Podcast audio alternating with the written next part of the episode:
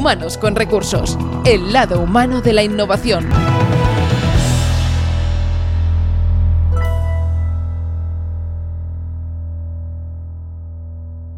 ¿Qué tal? Bienvenidos a Humanos con Recursos, eh, un podcast que obviamente podéis encontrar en humanosconrecursos.inusual.com y esto lo voy a hacer como en la radio, que repiten dos veces el teléfono, humanosconrecursos.inusual.com. ¿Qué encontraréis allí? Pues una web maravillosa donde pues encontrar todos los capítulos en concreto y ya en estos tres años de experiencia eh, innovadora, extraordinaria, de aprendizaje absoluto por mi parte, que en este, yo creo que en este sentido, en esta aventura de este podcast, en estos 34 capítulos, soy el más afortunado de descubrir eh, pues todo lo que tiene que ver con innovación, liderazgo innovador y obviamente, como bien encontraréis también en esta web, pues es una definición extraordinaria de lo que es humanos con recursos. Y es que todas las empresas saben que si no innovan mueren, pero a la hora de la verdad muy pocas están creando y desarrollando una cultura innovadora.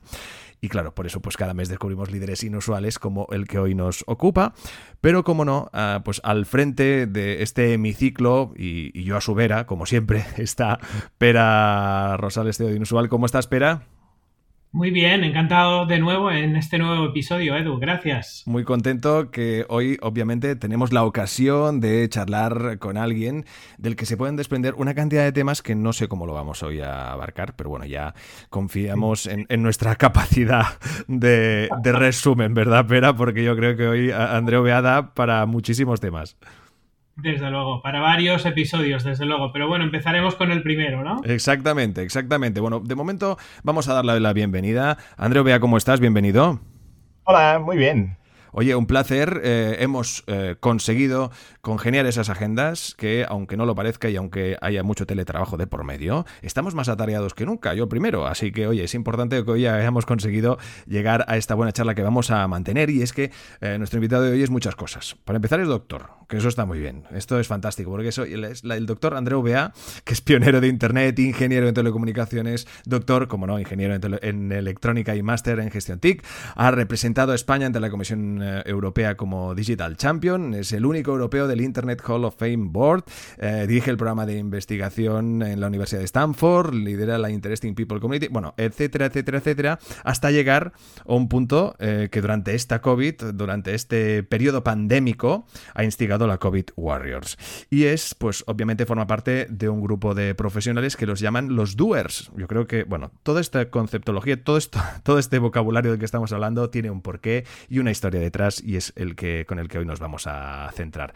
Pero si te pareces, dentro de todo esto, ¿por dónde podríamos empezar? Pues yo te diría por donde más rabia nos dé, porque por cualquier sitio que, que podamos cogerlo, Andreu es interesante. O sea, yo antes de nada quería darle las gracias a Andreu por después de tantos años que hemos que tenemos de contacto y que yo formo parte de, su lista de IP, que es una de las mejores listas de correo, yo diría, que existen hoy en día. Eh, pues yo me siento halagado y me siento honrado de poder tenerlo hoy aquí con nosotros porque, bueno, aparte de ser una persona muy ocupada, también es súper accesible. El tema es, claro, encontrar un agujero para, poder charlar. Así que vamos a, entrar en materia en cualquiera de los temas que nos vengan a la cabeza porque Andreu puede, puede tener hilo para días. Así que, Andreu, muchísimas gracias por estar aquí. Es un placer tenerte aquí con nosotros sabéis que el placer es mutuo y que digas todo esto para mí se me pone la piel de gallina. ¿Por qué? Porque llevamos años intentando unir a personas, les llamamos personas interesantes, porque lo sois, pero yo le decía pues a, Edu antes que es como si unieras todas las Montserrats Caballé, cada una, ¿eh? primeras espadas en su campo, ¿eh? pues de la física, de la tecnología, de la ciencia en general, pues puestos en un mismo saco ¿eh? y, además que estén contentos. Es decir, las personas a las cuales les gusta el conocimiento, si les regalas conocimiento, se acercan a ti. Y esto es lo que es IP. Es una pequeña red de, personas que yo le llamo interesante. Inicialmente de Internet Pioneers, porque llevo 23 años eh, investigando los pioneros de Internet y grabando dos horitas, algo parecido con lo que hace Edu con estos podcasts. Pues de alguna manera grabar dos horas a cada persona que yo considero interesante y que ha hecho una P. Una P quiere decir el FTP, el HTTP, el TCP, IP, todo lo que acaba con P, ¿eh? un protocolo de Internet, pues todas las piezas de Internet, que hay montañas, he grabado a sus pioneros, a estas personas innovadoras durante dos horas de forma digital, para que en el futuro los historiadores tengan pues materia directamente de fuente primaria y puedan construir una historia de Internet mejor que la que tenemos ahora, porque es con solo 50 años ya y sin haber ninguna guerra de por medio, porque haya vencedores y vencidos, pues está totalmente distorsionada, ¿no? Lo que se explica en las universidades de hoy de Internet es absolutamente falso.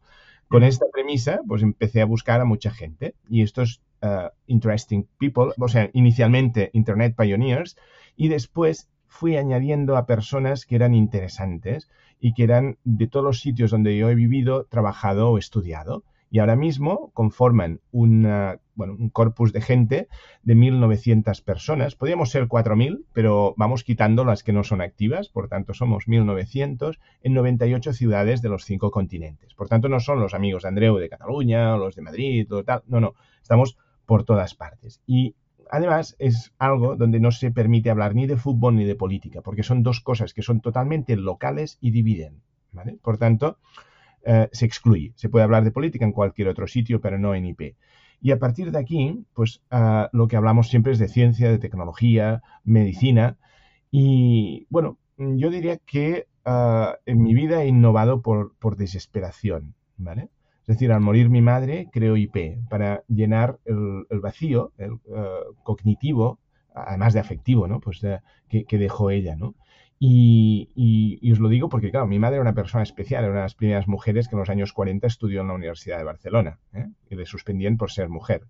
Esto os lo digo porque ahora os puede parecer eh, raro, pero pero por tanto mi madre era una persona muy especial para mí. Además de ser mi madre, ¿eh? pues eh, me levantaba los sábados, eh, en vez de, venga, levántate, me, pegaba, ella decía, ya te pegaba el rollo, ¿no? Dejaba una conferencia, pues no sé, de, bioética sobre las stem cells o, cualquier otro tema que, me dejaba atónito, ¿no? Entonces, ah, bueno, lo digo porque la, falta de, esto, de mi madre, creó un poco IP, ¿no? De alguna manera, interesting people, es decir, gente interesada en el conocimiento que forma directamente a otros y que da sus conocimientos sin esperar nada a cambio. Esto es un poco IP, ¿no? Entonces, al morir mi hermano en el 2016, con 56 años, ah, de cáncer, creo y le prometo la última semana antes de que se nos fuera que yo cambiaría el, curso de la investigación sobre el cáncer. Y no se lo prometí de una forma diciendo, ah, mira, es una promesa al vuelo. No, no, yo, yo lo voy a hacer. Porque estoy creando una red que se llama Cancer Warriors, ¿eh? los guerreros contra el cáncer, que se van uniendo a esta gente, a estos doers que son de IP. Y desde el 2016 voy coleccionando, pues mira, ah, más que coleccionar es poniendo en contacto las primeras espadas, pues no sé, el doctor Josep Tabernero en el Vall d'Hebron, Alex Prats en, en Clinic, o sea, todos los jefes de servicio del MD Anderson, mis amigos de Stanford, en Harvard, en el MIT, toda una serie de gente que hace, que son la frontera en el cáncer, los estoy poniendo en un mismo canasto, en un mismo sitio, digamos, de una forma suave e imperceptible por ellos, los voy uniendo y los voy haciendo que sean amigos. Entonces yo, no quiero curar el cáncer, yo quiero cronificarlo. ¿eh? Este es mi objetivo. Y, tenemos, que, tenemos que cambiarlo. Pues bien, toda esta mezcolanza de experiencias y el hecho de estar seis años a 11.000 kilómetros de mis amigos y haberme prometido a mí mismo que no los perdería, me ha hecho desarrollar una serie de skills eh, durante estos últimos 20 años que, es, que ahora mismo en, modo pandemia han sido cruciales. ¿eh? O sea, eh, ¿por qué? Bueno, pues porque yo puedo convencer a través del correo electrónico de que alguien haga algo. Y lo puedo hacer bastante fácilmente. De hecho, tengo un amigo que me presenta, dice, mira, Andreu es la única persona que manda un mail a Tim Cook y Apple te llama. Y Apple hace cosas y crea una división. Dice, es la única persona que sé que yo escribo un mail y, tal. Bueno, ¿por qué? Bueno, pues me lo curro, ¿eh? O sea, no, es escribir tres líneas y tal, sino que pongo hasta modismos dichos solo en Slack, en, Stanford, ¿no? Para, que vea, ahí si eres de Stanford, pues ah, las personas te miran distinto. Entonces, os digo todo esto, que normalmente no, lo explico, por, para que comprendáis el hecho y la importancia de que yo estuve el día 6 al 8 de marzo en Viena. ¿eh? Yo soy seleccionador nacional de, aplicaciones móviles, de apps para Naciones Unidas. ¿vale? Y llevo 13 años seleccionando 8 aplicaciones cada año de 8 categorías, es decir, pues de e-health, de turismo, las mejores made in Spain, ¿vale? Y entonces las pongo en una base de datos en Austria y lo mismo hacen 168 países. Imaginaros el concurso de Eurovisión, pero en aplicaciones móviles. Bueno, pues una vez al año se hace una gala fame, ¿no? Y a partir de aquí, pues se dan los premios. Esta base de datos de 1500 se reduce a 40 por un jurado, en el cual yo también participo, de 40 personas, de 40 países distintos, y damos esos premios. Pues bueno, ya me veis a mí el 8 de marzo viajando a Viena, ya estábamos en modo pandemia, y por tanto era bastante peligroso irse allí. Yo cuando pude salir después de 12 horas de trabajo ah, al día seleccionando aplicaciones, quise ir a la ópera, y la ópera estaba cerrada, ¿no? Qué raro, Bueno, me iré a un museo, todos los museos de Viena cerrados. Bueno, pero oiga, que hay 200 infectados, esto no, hay muy poco. Los colegios públicos cerrados. Bueno, volví a España, había 5.000 infectados y no había nada cerrado, ¿no? Entonces, me di cuenta ¿no? de que cada país eh, va distinto y, bueno, no sé, al llegar, al volver a casa, pues mi mujer, que es científico, dijo, mira, lo mejor es que toda la ropa, el portátil, toda una bolsa industrial de basura y hacer cuarentena y tú, no al cuarto oscuro, pero sí al, cuarto de invitados, ¿no? también en cuarentena. ¿Por qué? Porque estuve con gente de China, de Irán e Italia. ¿eh? Justamente los tres hotspots en ese momento de COVID. Ah, estamos hablando del 12 de marzo cuando vuelvo. Y, claro, pues ah, la probabilidad que yo lo hubiera pillado era alta. ¿eh? Por tanto, hice los 14 días famosos de cuarentena encerrado en un cuarto, pero cuarentena estricta, ¿eh? es decir, sin ver a nadie. Ah, que después fueron 22, porque mi mujer leyó unos papers que aún hasta 21 días podía infectar, no sé qué, pues me pasé 21 días encerrado cuidándome ella muchísimo, si no me voy a muerto de hambre, pero os aseguro que el día 23, que era mi cumpleaños, salí como los toros de San Fermín, ¿no? de, la habitación. Ah, pero, ¿qué pasa? Si a un chico que en los años 70 me decían que era movidito, en los 80, eh, 90 ya llamaban pues hiperactivo, ahora es child attention deficit, ¿no? Les llaman. Pues a una persona así lo cierras ah, en un cuarto 24 horas sin ver a nadie, sin televisión, ni radio, ni, ni periódicos, bueno, pues a los cinco días teníamos una asociación legalmente constituida ah, que se llamaba COVID Warriors. ¿Y, por qué? ¿Cómo lo hice? Pues básicamente llamando a la comunidad de la cual pues uh, Pera es, ah, miembro activo y desde hace tiempo pues, en IP, haciendo una, llamada muy sencilla que, que, ahora después ya se ha, se ha, vuelto casi la frase esta de, pues ya casi mítica, ¿no? De, ¿me ayudáis a ayudar a los que ayudan? Esta fue la frase. ¿eh? Si me ayudáis a ayudar a los que ayudan. Básicamente los, que ayudan son los sanitarios. Yo vi que gente ya en Viena me llamaba diciendo es que llorando, amigos míos, que se había muerto su padre de golpe. Y, otro su madre, y otro su padre y su madre. decías, pero, pero ¿qué está pasando? Entonces tenemos que hacer algo. Y una vez más, esta innovación por desesperación, a mí no, no es normal que me llamen mis amigos llorando, ¿no? Yo empaticé mucho con ellos, dije, tenemos que hacer algo. Y, claro, pues esta llamada, ah, bueno, pues fue recogida por una persona que es Jordi Bosch Massa, que este chico es un miembro destacado de IP, pero que vive en Rusia, vive en Moscú concretamente. Por tanto, ¿y qué? ¿no? Ahora ya todos sabemos que, que es igual, ¿no? Pero si no hubiera estado preseleccionado, no hubiera cogido la antorcha y la hubiera llevado más lejos de lo que yo hubiera pensado, ¿no? O sea, eh, él empezó a estructurar, eh, es la típica persona muy aficionada a juegos de rol y que ha gestionado grupos de 25.000 personas. ¿eh? O sea, os, digo porque nuestra IP de 2000 es, es, como una mariconada, con perdón, comparado con lo que ha gestionado él, ¿no? Entonces, bueno, pues empezamos a construir los COVID Warriors. ¿Por qué Warriors? ¿Por qué guerreros? Porque esto es una guerra. Esto es una guerra en contra de un enemigo invisible, pero tenemos que hacerlo así. Y tenemos los generales Warrior, que son las personas que están en la War Room. ¿eh? ¿Y qué es la War Room? Pues una reunión que hacíamos a las nueve y media durante 174 días seguidos, sin sábados, ni domingos, ni Semana Santa, todo seguido. Era igual el día que fuera, coordinando a las 14 divisiones. Porque pues esta llamada que hice fue respondida por 80 personas. En 24 horas, 80 personas estaban a mi lado, de estas 1800. eh, podéis pensar que esto no es mucho, es que no, es un tema de cantidad, es un tema de calidad. Eh, os puedo contar, aparte de Jordi, pues Monse, Monse Guardia, ¿no? Eh, otra de las generales Warrior.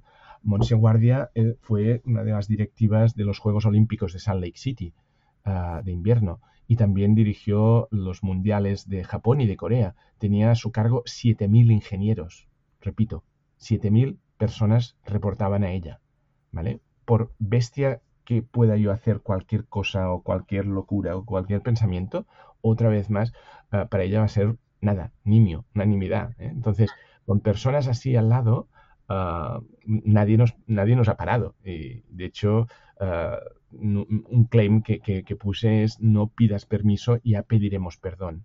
¿eh? Pensad que estos 80 personas crecieron a 200, después doblamos otra vez a 400 personas, 500, Ah, hubo un momento que había 500 ingenieros, 253 médicos de élite, 34 abogados. Hay despachos que no tienen 34 abogados.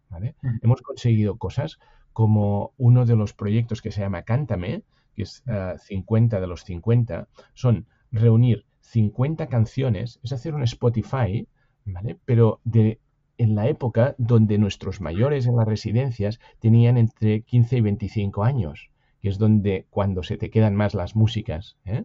pues nadie se le ha ocurrido. Y cuando yo os voy contando esto, todo el mundo dice, ah, claro, ah, claro, ah, claro, pero no lo hace nadie.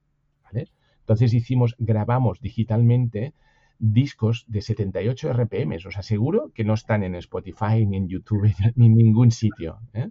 Grabamos discos antiguos, muy antiguos, digitalmente, los mejoramos, los normalizamos en volumen. Hicimos el, hit parade ¿no? de, cuando estas personas en los años 50 eran jóvenes y os aseguro que esto ha sido brutal. O sea, hemos creado un pack de 50 canciones que le llamamos Cántame en imperativo para que los enfermeros, los cuidadores los lo lleven en su móvil o en un MP3 o, en YouTube. O sea, la SGAE nos ha permitido copiarlo como pudiéramos como quisiéramos, en cualquier formato, ¿eh? desde un CD, un DVD, a, un YouTube, a un como fuera. ¿eh? ¿Por qué? Porque ha sido una emergencia ¿eh? y lo hemos metido en todas las residencias, 5.500 residencias que, nos lo han querido, también en hospitales, en un montón de sitios, bueno, pues para precisamente para mm, es que tú, una persona, aunque tenga Alzheimer, le pones una canción de estas y empieza a tatarearla esto está probado, no, lo digo yo, es, una cosa que es, es, bestial. ¿eh? Entonces, el impacto ha sido, cuando yo os cuento, sí, bueno, puedes hacer 50 canciones y tal. No, no, no, son estas 50 y este es el pack. Hasta Telefónica, en su hilo musical, ha regalado hilos musicales a las, a las, a las residencias, el hardware, digamos, de cómo instalarlo, con nuestro pack de Cántame 50 de los 50. ¿eh? Esto es un proyecto, esto es una división, que es la que contamos menos, porque siempre todo el mundo nos pregunta por los robots y por... Bueno, sí, hemos diseñado un robot que es 10 veces más, más barato que, los que, existen, pero no íbamos a precio, eh, íbamos a que, como en el mundo sabíamos que se iba a romper los stocks de reactivos, y sabéis que en informática, por ejemplo, una impresora, si tú te compras una impresora marca, lo que sea, si no tienes eh, la tinta de esa marca o el papel de la misma marca, la, impresora no va o no va de forma óptima. En, en, electromedicina esto es aún más acuciado, ¿no? Es, si tú tienes un robot marca Roche, pongamos, y no tienes los mm, reactivos marca Roche y menos las pipetas marca Roche, no funciona. Por tanto, es como si no tuvieras robot. Yo predije que se romperían los stocks tal y como pasó, y por tanto, lo que hicimos fue diseñar un robot abierto, o sea, de open source, que podíamos programarlo abiertamente, y open hardware, o sea, llevarlo al extremo. Quiere decir, este mismo robot, yo te doy el listado de las piezas, eh, el fabricante, que se llama OpenTrons, por eso es Open, el mismo fabricante te da las piezas y un sábado por la tarde te lo puedes montar. ¿eh? Imaginad como si fueran impresora 3D grandota, tamaño lavadora, 60 por 60. y, y, a partir de aquí, bueno, pues en, una consultada, que es, ah, yo le llamo evento de desvirtualización masiva, ¿eh? es decir, todos estos miembros de IP, una vez al año, nos reunimos en un punto de la Tierra. ¿eh? Y vino el 29 de febrero, concretamente, este año, de hecho fue el último acto público que hicimos, pues se vino gente de Harvard, gente de Stanford, uno de Perth, Australia, ah, un montón de gente de IP, ¿no? de internacional, ahí donde estén, pues siempre lo hacemos alrededor del Mobile World Congress para que sí, la gente que esté por aquí, pues ya se venga la calzutada. Pues es el evento donde intento desvirtualizar a todas las personas de la comunidad. Y aquí, cuando dijimos qué podemos hacer, ¿eh? estaba también el director general del Clinic de Barcelona, pues uh, bueno, una de las personas que es Rocío Teresa Martínez Núñez, uh, es investigadora en el King's College de Londres y tenía pensado comprar unos robots para hacer PCRs. ¿Qué pasa? Pues que su laboratorio uh, no le dejaron comprar porque lo centralizaron todo en Londres y ella está en Southampton, en Reino Unido. Y le dije, oye, pues lo compramos nosotros y lo ponemos en el clinic. Esta fue mi, mi visión, ¿no? ¿Qué pasa? Que no tenía dinero, lógicamente. Entonces me llamó una persona, porque he hablado, yo, yo tengo como unos 10.000 contactos activos a lo largo de 30 y pico de años de carrera profesional. En estos meses he incrementado mi base de datos en 731 personas. ¿Vale? Que es casi un 10% de todo lo que he hecho en 30 años, ¿no? Es, muy bestia. Entonces, de alguna manera, ha sido todo muy comprimido. Me llamó una persona de Madrid, María Parga, y me dijo, hombre, no, en Barcelona no, no solo en Barcelona, ¿por, qué no ponemos también en Madrid, en La Paz? yo, bueno, vale, perfecto. Ah, y, no, y no solo en La Paz, podríamos poner el Instituto Carlos III y también en Vallebrón, ¿no? Digo, bueno, pues los dos grandotes de cada ciudad, me parece muy bien. Y bueno, eh, ahí entró mm, Sandra Figaredo, otra persona que es, genial, eh, que es la que obtuvo todo el dinero, es decir, nada público, todo dinero privado de empresas, eh, personas que se quedaban sin bonus los próximos cuatro años, que donaban ese dinero y con 400.000 con 400.000 euros pagaron toda la fiesta del de el primer lote, ¿no? La, primera remesa de robots, pero claro, ya lo teníamos pagado, conceptualizado y ahora vamos a fabricarlo en China. Muy bien, ya está fabricado en China y ahora cómo lo traes? Porque Iberia no vuela a China. Estamos a 3 de abril, es un momento en que el país está parado. Iberia Airlines deja de volar a España por motivos obvios y, no hay vuelos. Hasta que, una vez más, los señores de Inditex Logística pues eh, pusieron un avión a nuestra disposición y empezamos a traer lavadoras. Y digo lavadoras por su tamaño. ¿eh? Lo normal, con lo grande que es esto, sería traerlo en barco y esperarte un mes, pero no teníamos tiempo, con lo cual empezamos a traer lavadoras en avión y Inditex hizo un trabajo absolutamente espectacular. ¿eh? O sea, nos, predijo la hora de, llegada a cada hospital a las 4 y 20 de la madrugada. Digo, ¿cómo pueden calcular esto? Bueno, pues a las, a las 14 y 20 bajaban en barajas las primeras lavadoras, el 3 de abril, me acuerdo, porque estaba todo parado, Pensad que llamabas a un Segur y te decían Madrid-Barcelona, bueno, hoy es sábado, quizá el lunes, no, pero el lunes es Semana Santa. Y era así, o sea, no, estamos hablando de un momento normal. Y a partir de aquí, pues empezamos a programar, a buscar a personas que supieran Python, que hay muchísimas, pero mmm, yo recuerdo en Barcelona la, anécdota cuando la persona que yo seleccioné para, programar estos robots, estos robots son tontos, uh, pueden hacer una PCR o pueden hacer un gin tonic. ¿eh? Pensad que no están pensados solo para hacer PCRs. Por tanto, tienes que enseñarle a hacer esos 117 pasos que, requiere. Bueno, pues recuerdo perfectamente uh, cuando seleccioné a esa persona y después la gente de Manpower tuvieron la gran iniciativa de hacer todo el paperwork, de contratarle y pagarle. ¿eh? O sea, yo iba seleccionando a las personas. Imaginad que os dejan contratar a cualquier persona y en 36 horas tuve que hacer cuatro equipos eh, en cuatro puntos de España para poder uh, programar estas máquinas. Y recuerdo a la persona que tenía que ir a Valdebrón que llamó al día siguiente y ha contratado y llorando porque su madre no le dejaba ir. O sea, la mejor persona que yo había seleccionado de Python y era el candidato ideal llorando porque su madre no le, no le dejaba ir a, no sé, al reactor 4 de Fukushima, que era ese momento eh, Vallebrón, ¿no? O imaginad dónde estaba el problema con el COVID y, donde había la máxima densidad de virus, pues, pues era allí, ¿no? Por tanto, que te digan, oh, eres el mejor de Python y tal, y te vamos a pagar y de un contrato y no sé qué, y, que te diga tu madre, ¿tú estás tonto o qué? ¿Eh? O sea, ¿cómo, vas a ir a, a ¿no? A, a, pagar esto. Y entonces, pues nos quedamos sin, sin esa persona. O sea, fue un, tema para mí desesperante porque ya había resuelto el, problema grave. Es decir, vamos a seguir, me, inhabilitaba el proyecto, ¿no? Entonces me llamó otra persona que es un vecino de donde yo veraneaba eh, de pequeño, imaginaos, ¿eh? O sea, y me dijo, yo sé Python, así, ah, pues a Vallebrón. Y, ahí se fue. Y este es Alex Gasulla, ah, que se pasó como una programación solo 23 días, casi día y noche. Yo me acuerdo, hicimos un, un time lapse, ¿sabéis? Eso que vas haciendo una foto cada minuto. y, Alex estaba siempre allí estaba oscuro, estaba eh, de luz. o sea, sabes la ventana, ¿no? Va, saliendo el sol. Va, Vivía allí. pero, pero, y por medio había Semana Santa y fines de semana y el domingo por la noche allí llamándome.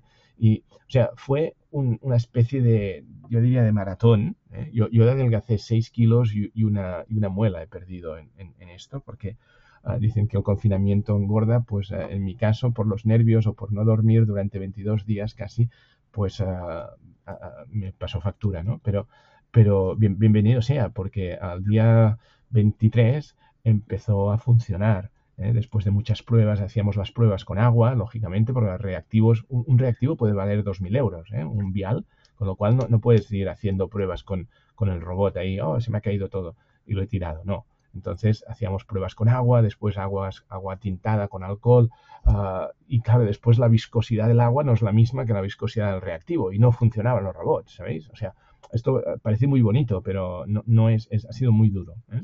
Pero al final, al día 23 empezaron a funcionar. ¿Y sabéis qué pasa cuando a un robot le enseñas a hacer una PCR? Pues que pueda estar 24 horas haciendo PCRs, ¿eh? sin parar, sin vacaciones, sin descanso. Entonces, esta era nuestra misión poder multiplicar. Así, pensad que una PCR, cuando yo, yo soy un ciudadano normal y no tengo ni idea de PCRs, pero yo lo que vi es que había, pues, hacer una PCR tardabas nueve horas a mano, con una pipeta y plic, plic, plic. ¿eh? Entonces, digo, si, si, si están tanto rato, ¿cómo podemos hacer para hacer muchas? Pues hacer muchas a la vez. ¿Y cómo se hace muchas a la vez? A máquina. ¿Y cómo ponemos máquinas? Robots. ¿Y cómo se hace? Ya lo veremos. Y esto fue el inicio tan sencillo de meternos en este berenjenal y, la, y cómo salimos eh, indemnes pues, con, las mejores personas eh, con la, y la mejor voluntad. Quizá pues, a lo mejor no son las mejores personas eh, ni las más formadas, pero la actitud, como dice Víctor Coopers, es así como el conocimiento suma, la actitud multiplica. y en este caso teníamos a la gente con una actitud salvaje. Pensad que estas personas, algunas conviven con gente inmunodeprimida en su casa y por tanto no podían volver durante veintipico de días a su casa. ¿eh? O sea, separamos familias y todo. Entonces, pero aún así estaban en primera fila en Vallebrón, en el Clinic, en La Paz, en Carlos III, en todas partes. Y a partir de aquí, cuando lo, logramos y funcionó, multiplicamos de esas 120 PCRs que se hacían al día, pasábamos a 2.400. Esto es un factor 20.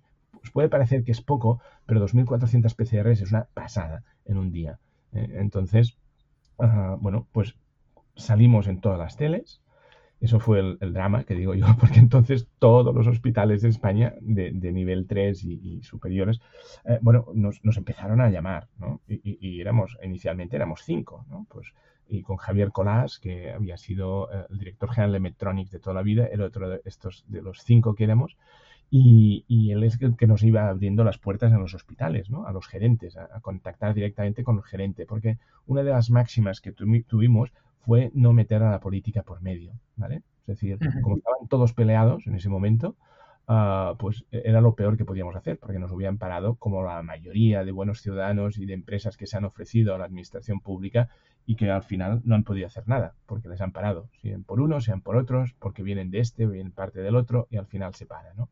Entonces, la gran cosa que hicimos fue regalarles directamente a los directores generales o los gerentes de los hospitales y, por tanto, a, los jefes de, los laboratorios nuestras máquinas. ¿eh? Pensad que esto es un proyecto de un año y medio, ¿eh? entre que decides el robot, la marca, el color, el modelo, ah, qué es lo que hace, las funcionalidades, todo esto lo vas decidiendo, después eh, lo admite el jefe de laboratorio, después, pues bueno, ya empiezas la construcción, buscas el dinero, lo pagas, lo importas, después de importarlo distribuyes a cada hospital, eh, haces un laboratorio de 20 metros cuadrados, porque esto son, no, os hablo de un robot, pero no es un robot, son 10 robots ¿eh? y dos de, son 12 porque dos a la reserva por si se rompe una, pues ah, ni, piezas ni nada, cambias el robot y ya está, ¿no? Fuimos así porque no, nos podíamos permitir el lujo de que algo no funcionara.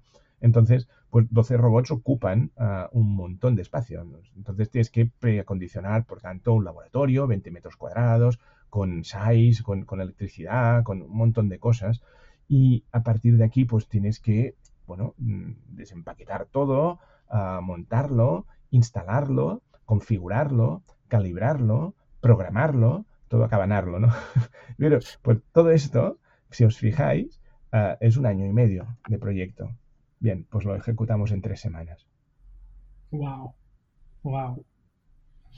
Diorido, pues sí, la verdad es que, eh, bueno, este es uno de los ejemplos, pero hay muchos más. Yo, eh, siendo miembro de IP, puedo decirlo, yo soy muy poco científico, pero sí, pero sí espectador de muchas de estas cosas que tú estás contando y de otras muchas, ¿no? Y bueno, es un placer ver cuando hay gente que realmente se comporta de manera distinta como lo hace en realidad el, grueso de la, de la, gente, ¿no? Es, es, es sorprendente como ver cómo hay siempre gente dispuesta a ayudar y siempre gente eh, que, sabe muchísimo más de lo que aparentemente eh, parece y esta es una de las características que yo veo en los miembros de IP, ¿no? que es gente que no se las da de sabio, sino que es gente que simplemente sabe mucho y cuando sabes mucho de algo te das cuenta en que sabes no mucho de un montón de cosas, ¿no? Es la, humildad del sabio, por decirlo así, ¿no? Y es, es un placer tenerlos tenerlos ahí escuchando cada una de las preguntas que se hacen y yo puedo dar fe de que es una muy buena comunidad. A mí me recuerda mucho, Andreu, tú ya sabes que nosotros más o menos en paralelo tenemos una comunidad parecida en, otro, en otra actividad que es el liderazgo innovador, que es inusual eh, y que tú eres testigo también desde hace un montón de años ¿no? de, su evolución. Y lo, que me gustaría es preguntarte hasta qué punto tú crees eh, que eh, este país ha sido suficientemente líder para crear un impacto en su alrededor, no solo en el COVID, sino respecto al potencial que podía haber tenido. O sea, hay países que han hecho más y hay países que han hecho menos. Ah, teniendo en cuenta las minorías como las que tú estás comentando, pero también teniendo en cuenta las mayorías tanto de no solo lo que se ha hecho a nivel científico, sino también cómo se comporta la gente. ¿Cuál es tu visión a nivel internacional de cuáles son los países que están respondiendo mejor a, esta crisis del COVID?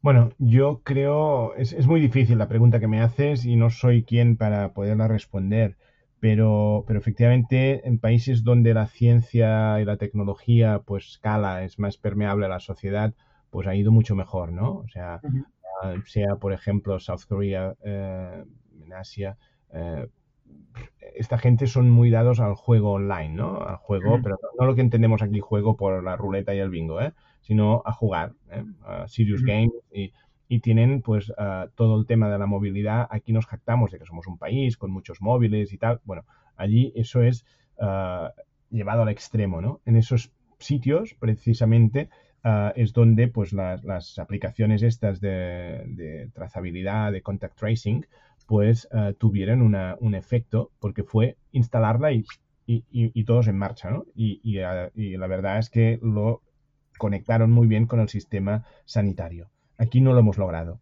¿eh? radar COVID, sabéis que ha sido un fiasco de, magnitudes ah, colosales. ¿eh? ¿Por qué? Porque ahora tenía que funcionar el 15 de septiembre, hasta el 15 de octubre, un mes más tarde, no estaba activado. Cataluña, por ejemplo, fue el último bastión donde ponerlo. Somos tan buenos en el GDPR que entonces hacemos que esta app sea inútil, porque entonces a nivel de pandemia no puedes, muy bien, a nivel de seguridad y de confidencialidad eh, está perfecta y cumple el GDPR, pero, pero no sirve para nada. ¿vale? Básicamente es el resumen. ¿eh? Entonces, ¿qué pasa? Pues que en otros países, quizá, pues, ah, que son menos como Singapur, ¿no? Ah, que son, yo diría que es casi como una dictadura ilustrada, ¿eh? Pues en, este, en estos sitios uh, el ordena y mando y que haya una cadena, que aquí no nos gusta nada, que nos mande nadie, pero allí eso ha funcionado. Eh, es que ¿Tú crees que es por, el, por la manera en cómo se han tomado las decisiones, digamos, ¿no? Y las normas, etcétera, ¿no? Sí, sí, o, en China, ¿no? En regímenes mucho más o mucho menos democráticos, pues pasas de estado de paz, es muy bueno la democracia, la democracia, pero en estado de guerra la democracia es muy bonita, pero no es práctica. Entonces necesitas un líder, necesitas un dictador. Lo digo así, ¿eh? de claro, ¿eh? con, fecha de caducidad, ¿eh? pero dices, necesitas un dictador. Y esto es lo que se intenta con los estados de alarma, pero a, la práctica no, no, no, ha habido un líder para nada. Ah, más bien lo contrario, ¿no? Entonces, ah, siempre... ¿Qué harías distinto, Andreu? ¿Qué creo? Imagínate que ahora te dijeran, vamos a poner la, la moviola. ¿Qué es lo que deberíamos haber hecho distinto? Uy, yo, sería muy fácil. Escoger un líder meritocrático. ¿eh? O sea, los políticos, y eso está muy bien, están elegidos para tiempos de paz, pero no para tiempos de guerra. Y para tiempos de guerra necesitas un líder. Un líder hubiera puesto yo, por ejemplo, a John Hoffman, ¿eh? el señor que contra eh, su propio bolsillo decidió anular el Mobile World Congress cuando todo, todo el mundo, locales y visitantes, le decías, tú estás tonto. Pues, ¿por qué? Porque os recordaré que justo la misma tarde le hicieron una rueda de prensa con el ministro de Sanidad y la consejera de, Salud de aquí de Cataluña, en todas las teles, y diciendo, no, no, España está preparada para recibir al mobile, bla, bla, bla, bla, bla, bla. ¿eh? Entonces, si de forma oficial se dice esto es una pandemia, los seguros cubren, bueno, cubren, dicen, no, no, está, esto está fuera de tal, no, no es culpa de tal. Pero si tú dices, estamos preparados y tal, uh, los seguros no te cubren. Es decisión de este señor John Hoffman, ¿eh? imaginaos, dices, lo cancelo y todo va contra mí, contra mi organización porque todos los dineros de las empresas que habían empezado ya a montar y todo, pues eso era una cantidad de litigios salvaje contra este señor. Aún así, decidió ir contra su dinero, ¿eh? decidió ir adelante y cancelar uh, el, Mobile World Congress en Barcelona. Una decisión que en esos momentos, ahora todo el mundo puede decir que muy bien, pero en ese momento era inasumible. ¿eh? Y lo hizo. Ese fue el primer visionario, un líder, ¿eh? que contra viento y marea, contra su propio bolsillo, eh, no son los políticos que decían una cosa y la otra y no es su bolsillo, sino contra su propio bolsillo, hizo esto. Bueno, a este señor le pondría dos personas más. A su izquierda, la persona que montó Amazon en España, la logística. Porque estamos en un problema de logística y seguimos infectando y metiendo a, o sea, al Departamento de, Salud o de Sanidad en medio de una cosa que es de logística. O sea, hacer PCRs, hacer estos tests eh, masivos, estos cribajes, no lo tendría que hacer el Departamento de Sanidad. Jamás. Tendría que hacer desde la Guardia Civil o los Mossos de Escuadra o quien sea, aprender a hacer el, el, el cribado este, en nasofaringio, y ir por las casas a buscar sucios y poner limpios y sucios. Y los sucios se los guarda 14 días y sacarlos de las casas si hace falta. Y esto es una labor de logística. Y por otro lado, además del señor de, Amazon, bueno, pues pondría a alguien que tenga pues ah, la capacidad de poder... Ah, o sea, eh, imaginad que... No sé cómo explicarlo esto. Recibís un paquete. ¿eh?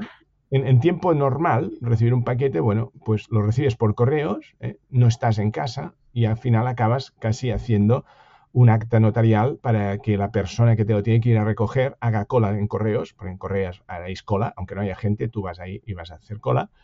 Y, entonces te falta un papel, ¿no? Te falta un papel, ¿no? Porque es el permiso, pero es que la firma no, no es del todo bien. Bueno, entonces e, es bastante complicado, ¿no? Este mismo paquete te lo manda Amazon y acaba en un vecino tuyo con un móvil que te da al tal y te lo hemos dejado en el cuarto B.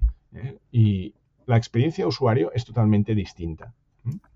Bueno, pues yo quisiera, como os decía, poner a esta persona a, ¿sabéis?, a mm, crear un sistema nuevo paralelo a sanidad, ¿eh?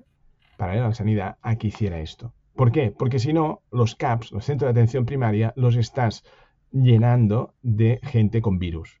Y esto es dramático para el resto de la población. O sea, no solo se ha muerto gente con COVID, sino que se ha muerto gente por no ser tratados. Entonces, esto es la gran lección que hemos aprendido. Por tanto, tenemos que crear un sistema paralelo que no colapse y crear hospitales específicos. En Berlín se ha creado uno, en Madrid se ha creado uno, sean provisionales o sean Ah, definitivos, ¿eh? hospitales de pandemia que tan criticados han sido, bueno, pues llámale Hotel Salud o llámale ¿eh? un, hospital de campaña, pero para poder tener hospitales limpios de COVID. Que puedan seguir su. Ya teníamos suficientes listas de espera como para tener ahora un ataque al corazón. ¿Qué pasa? Pues que la gente con el ataque al corazón no va al hospital o va al cabo de tres días y, va con el corazón necrosado, ¿no? Entonces, la mortalidad en este aspecto, o un ictus, ¿no? Que si no estás en las primeras cuatro horas, pues la gente, como no sabe muy bien lo que le pasa, dice, bueno, bueno, ya postergo la ida al hospital. Y entonces, antes del ictus se salvaban el 50%, ahora se, salta un, se salva un 20%. ¿Vale? O sea, estamos hablando de que, que, es terrible, pero es un tema puramente de logística y de organización. Se tiene que organizar de una manera distinta, crear una capa paralela, no usar solo los médicos, que está muy bien, pero no solo los médicos. Tenemos que quitar el concepto este de las farmacias, ¿no? Pues en el momento, fijaos, yo, yo he desplegado la DSL en España. ¿eh? Hasta que hicimos el, kit autoinstalable, eh, que tenías unos filtros, no sé si lo recordaréis, eh, que unos filtros en los teléfonos y todo esto. Hasta que no hicimos eso, no se pudo desplegar de forma masiva la DSL en España. Porque cuando ibas con un instalador, de ahí las grapas y no sé qué, y cambiar, eh, eso era complicadísimo. Íbamos haciendo de uno en uno. Pues esto es lo mismo. Hacerse estos test tiene que ser una, algo eh, que lo tenemos que masificar, ¿vale? Estamos a punto, a punto ya ¿eh? de abrir las farmacias, pero siempre con los políticos, uno que dice que sí, el otro dice que no, y esto es, un desastre, ¿eh? porque no se, no se escuchan los científicos. Entonces, lo primero que hicimos en, COVID Warriors fue hacer un consejo asesor, un consejo asesor que, que hay, que son grupos de Telegram con, con, médicos especialistas. Tenemos Scientia Curated News, ¿Por qué es Science Curated News? Pues vamos, es un grupo moderado de distribución de noticias de alto impacto seleccionadas diariamente que lo mandamos únicamente a gerentes y a médicos sin tiempo, sin tiempo para hacer investigación. Y entonces ya les coges el Lancet, el New England Journal of Medicine, todo esto masticadito y les mira y dice de todo el artículo mírate esta gráfica pam pam pam. Y por WhatsApp es como un avión con 256 pasajeros tenemos a las personas que más influyen y les mandamos les dotamos gratuitamente de conocimiento diario para que ellos lo puedan distribuir a sus equipos no para gente sin tiempo. Y es un grupo ¿dónde está la innovación aquí? dices oh, hacer un grupo de WhatsApp sí pues mira os voy a decir he hecho un grupo de chat donde está prohibido chatear Está bien. Os podéis reír, pero entonces no hay ni chistes, no hay ruido, es todo señal. ¿eh? no permito el ruido, por tanto solo puede hacerlo ah, pues la doctora María Elvira Hernández, que es quien ah, selecciona pues ah, los contenidos y, bueno, están, la gente está contentísima. ahora me has dado de qué pensar con los chats de padres de la escuela. Que... Muy bueno. Yo creo que la, consigna tendría que ser parecida y ya te digo, no hablo porque yo sea un ejemplo que a veces también me da por, por dar información que seguramente... Exacto. Les doy información que muy posiblemente no les importe, pero bueno. No, no, no, pero es, justo, tú lo has dicho. Esto es el inverso, es el menos uno. De acuerdo. Oye, sí. no, no, que es, es maravilloso porque te, te oíamos hablar, eh, incluso desde la perspectiva eh, del periodista, que en este caso soy yo, de ver un poco cómo pues eh, se habla de, cosas que o de acciones que se están llevando pues por puro sentido común desde, el, desde la más profunda humildad pero con actos precisos e intentando que sean lo más certeros posibles ¿no? yo escucho proyectos pues como los que has llevado a cabo pues, pues tú o, o, Pera Rosales sin ir más lejos no pero que están movidos pues como no y en esto estoy segurísimo Pera que estás de acuerdo conmigo que están llevados por ya no solo por, por la por la por la pasión por, por el creer obviamente en todo ello y que todos además, que parece que no, porque esto se habla con mucha, con, eh, mucha sencillez, sencillez ¿no? Eh, con lo que lo estamos intentando comunicar, pero requiere de, un enorme, de una enorme dedicación, ¿verdad? Sí. Desde luego, desde luego. Es así.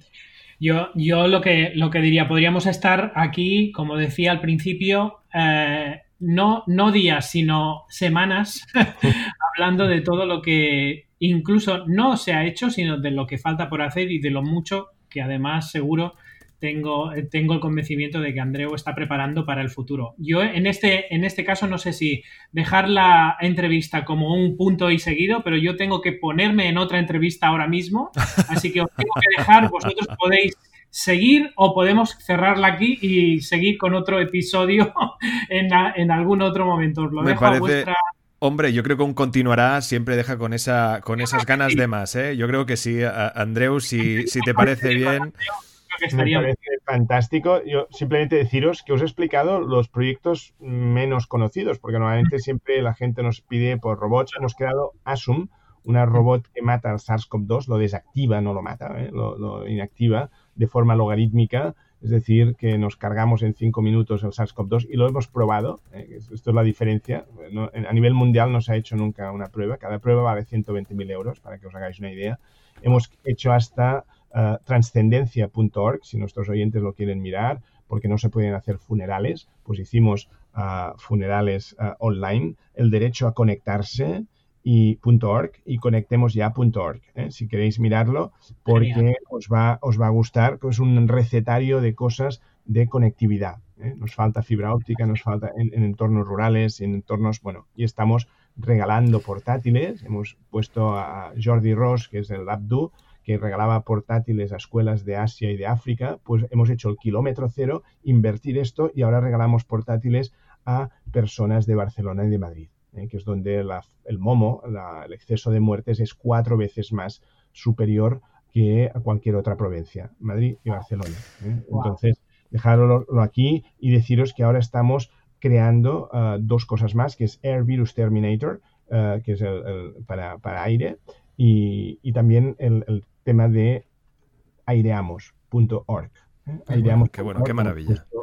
Hemos puesto a, airear pues, las aulas y quiero diseñar, tenemos diseñado ya tres prototipos y lo único que me queda es pedir un millón y medio de euros. Los robots conseguimos casi ocho, ¿eh? pues ahora necesito uno y medio para poder hacer fotocopias 70.000 veces estos dispositivos que voy a poner en cada una de las aulas de todos los colegios de España. Andreu Bea, Pérez Rosales, muchísimas gracias a los dos, cuidaros mucho. Gracias a vosotros. Y nos emplazamos a, otra fecha para seguir descubriendo estos extraordinarios. Madre mía, es que uh, es oírte hablar, Andreu, y parece ciencia ficción sin duda, parece el cine. Un fuerte abrazo a los dos.